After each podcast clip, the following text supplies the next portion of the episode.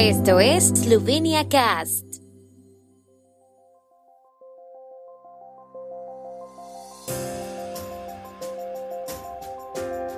Noticias. Votación sobre el mandato del primer ministro del nuevo gobierno tendrá lugar el próximo miércoles.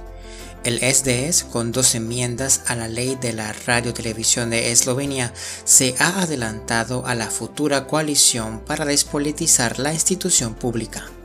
Eslovenia celebra por primera vez el Día de Conmemoración de las Víctimas de la Violencia Comunista.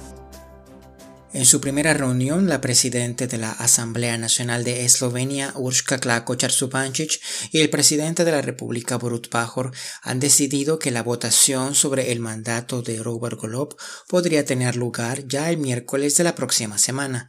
Este jueves se anunciarán los jefes de los grupos parlamentarios y Pajor enviará las invitaciones a sus reuniones el viernes. Estas tendrán lugar el próximo lunes. El presidente Borut Pajor dijo que él y la presidenta de la Asamblea Nacional, Urshka Klako Charsupanchich, habían discutido sus respectivas responsabilidades en la formación del nuevo gobierno y que harían todo lo posible para que los procedimientos fueran lo más eficientes posible. Al mismo tiempo esperan trabajar juntos de forma constructiva. En cuanto al calendario para la formación del nuevo gobierno, Klako Zupancic dijo que intentarían cumplir la fecha anunciada, subrayando que todo depende no solo de las instituciones, sino también de las circunstancias. La situación en la radio-televisión de Eslovenia ha sido tensa durante el último año, con cambios de personal y de redacción y programación en la televisión de Eslovenia.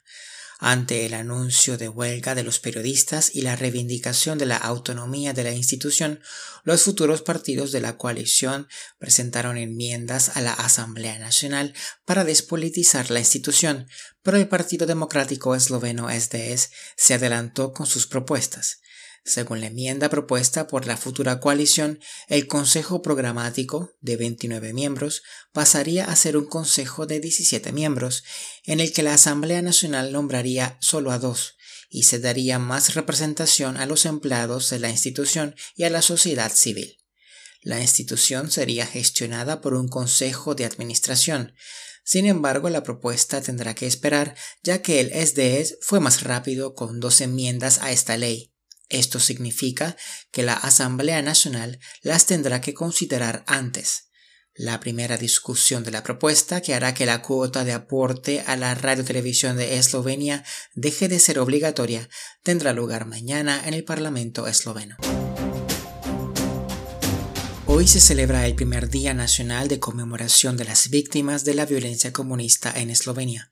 Así lo decidió hace unos días el gobierno de Yanis Yansha, que se basó en la norma civilizatoria de que los autores de actos violentos deben ser medidos con el mismo rasero.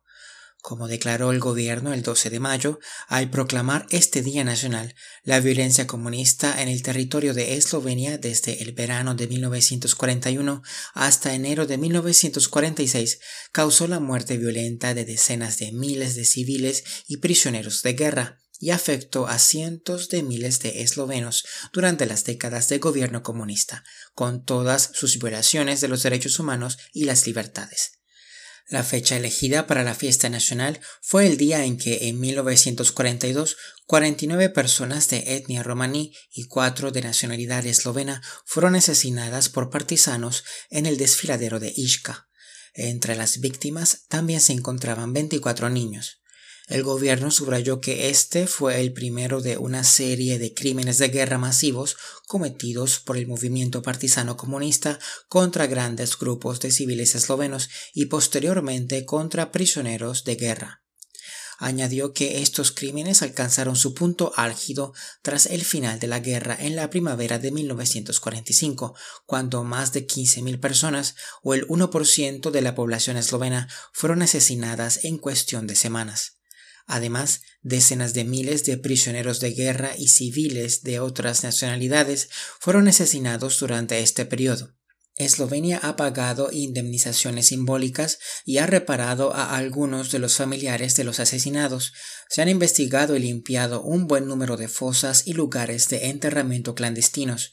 Sin embargo, el derecho a una tumba y a ser recordado aún no está universalmente reconocido para todas las víctimas de la Segunda Guerra Mundial y del terror comunista que la siguió, advierte el gobierno.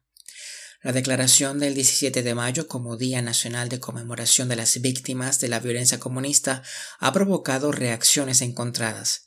Robert Golob, presidente del Movimiento Libertad, escribió en respuesta que evidentemente tendremos que celebrar el 9 de mayo, el Día de la Victoria, más a menudo para recordar cuál es la verdad.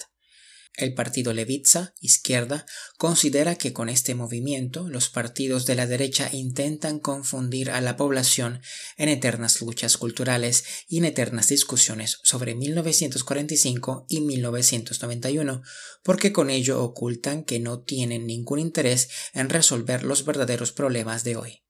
Bojo Repé, historiador y titular de la Cátedra de Historia Contemporánea en el Departamento de Historia de la Facultad de Letras de la Universidad de Ljubljana, cree que la decisión del gobierno saliente no consiste en conmemorar sinceramente ningún acontecimiento relacionado con las matanzas de la guerra. Repé acusa al gobierno saliente de una lucha ideológica con el pasado, que en realidad es un intento de desviar la atención de lo ocurrido en Eslovenia. El historiador Repe también cree que esta acción del gobierno hará que sea aún menos esperanzador o más difícil llegar a un consenso sobre nuestro pasado.